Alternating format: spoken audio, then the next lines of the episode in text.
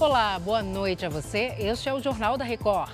Primeiro voo da FAB com brasileiros que deixaram a guerra em Israel deve chegar em poucas horas em Brasília. E o número de mortos no conflito passa de 2.100. O Jornal da Record já está no ar.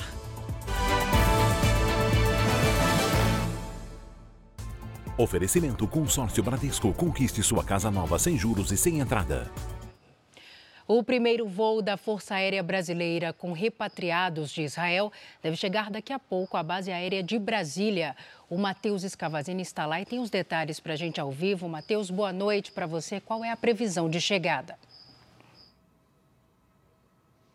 Boa noite para você, Salcio. O voo deve pousar aqui na base aérea de Brasília às 4 horas da madrugada. São 211 brasileiros sendo repatriados. Parte deles vai seguir viagem em outros dois voos da Força Aérea até o Rio de Janeiro. Esse é o primeiro de cinco voos programados pelo governo nessa etapa inicial para resgate de 900 brasileiros de Israel. Os outros quatro voos chegam ao Brasil até sábado.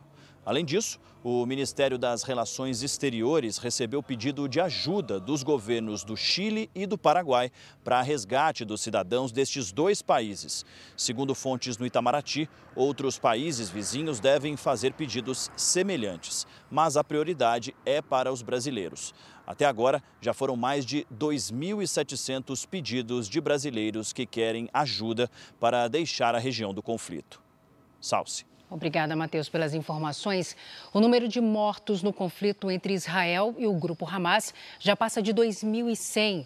900 pessoas do lado palestino e 1.200 pessoas do lado israelense. O conflito entra agora no seu quinto dia. Mais de 70 alvos do Hamas foram atingidos por jatos da Força Aérea Israelense na madrugada desta quarta-feira, em Gaza. Mais cedo, o exército de Israel afirmou ter sofrido ataques da Síria e do Líbano, países que fazem fronteira ao norte. Os disparos vindos da Síria caíram em áreas abertas dentro do território israelense. Um braço do Hamas na região reivindicou a autoria dos ataques. As comunidades judaica e palestina se reuniram nesta terça-feira em diferentes bairros de São Paulo e a Caterina Chute acompanhou os atos. Ela traz os detalhes para a gente. Caterina, boa noite. Oi, Salsi. Boa noite para você e para todos. Olha, centenas de judeus se reuniram no bairro do Higienópolis contra os ataques do Hamas. Muitos carregavam a bandeira de Israel.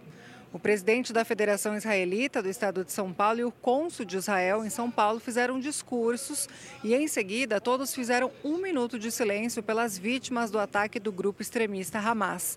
Inclusive, viu, Salso, eu conversei com o presidente da Federação Israelita que disse que o objetivo da guerra não é combater os palestinos, mas sim o Hamas. Vamos ouvir. A guerra de Israel não é, não, são, não é contra os palestinos. A guerra de Israel é contra um grupo terrorista.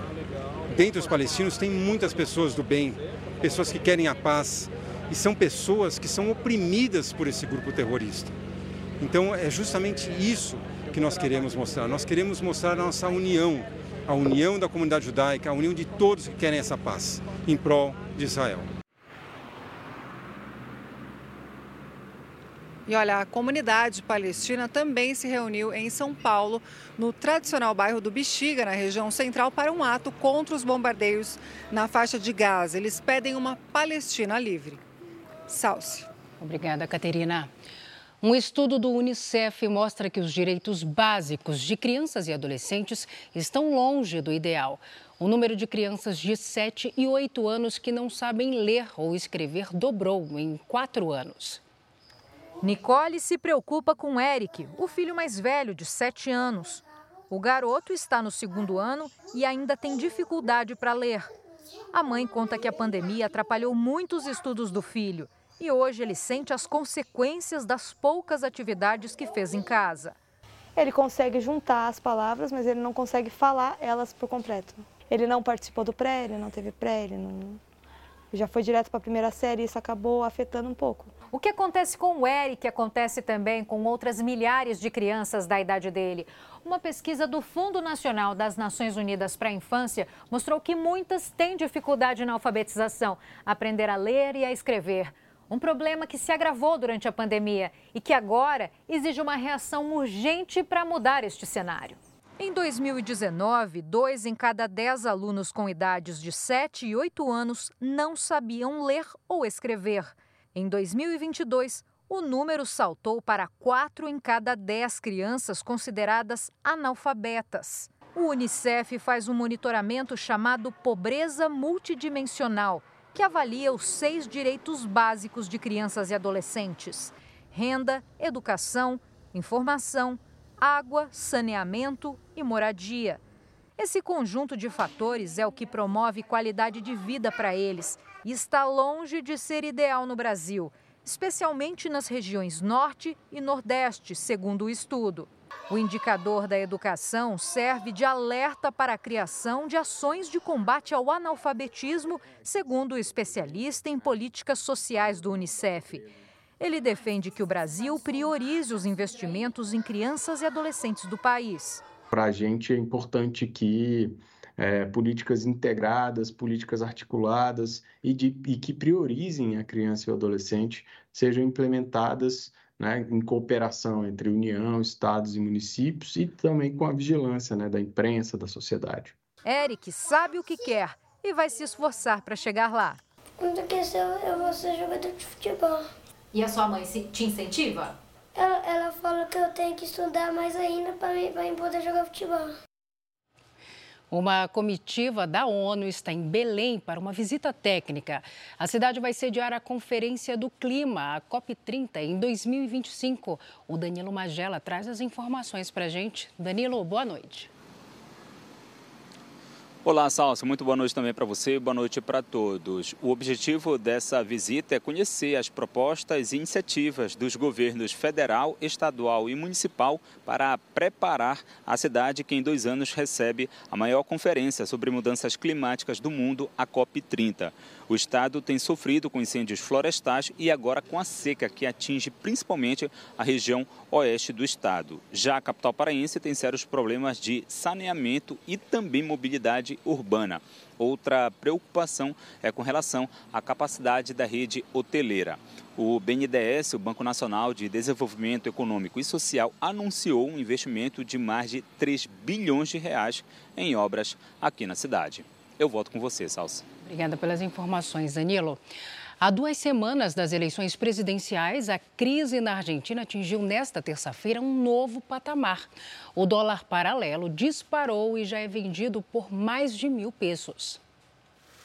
Em apenas 24 horas, a moeda americana saltou de 945 para 1.010 pesos no mercado paralelo de câmbio. A diferença de 65 pesos em um dia é quase equivalente à variação de todo o mês de setembro, quando o dólar aumentou 70 pesos.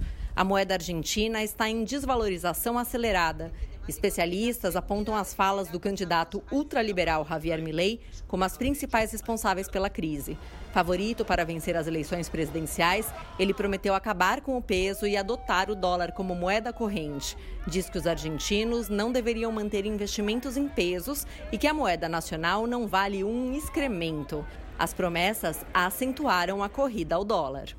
Aqui na Florida, uma importante rua comercial de Buenos Aires, as lojas já aceitam dólares por mais de mil pesos. Isso significa que o dinheiro argentino cada dia vale menos. Nas casas de câmbio é ainda pior. O dólar é vendido por 1.070 pesos, pelo menos 100 a mais do que ontem. O ministro da Economia e candidato Sérgio Massa afirma que a especulação financeira no mercado tem gerado inflação, com investidores querendo ganhar dinheiro às custas da poupança do povo. Para tentar segurar os preços, ele também unificou algumas cotações. Esta economista diz que a proximidade das eleições faz com que as declarações de Milley tenham peso e façam a economia oscilar tanto.